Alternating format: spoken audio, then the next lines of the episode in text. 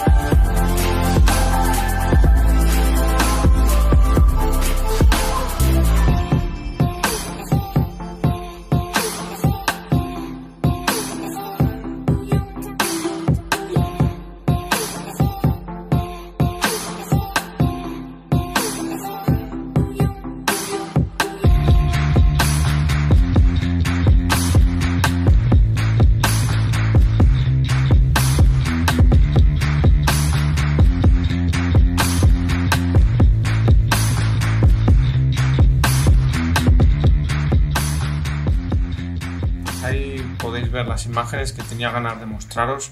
Creo que merecen la pena, creo que son unas bonitas imágenes que pudimos captar del parque eólico que estuvimos visitando. Espero que lo sepáis eh, ver y disfrutar como nosotros, de una manera pues muy, muy resumida.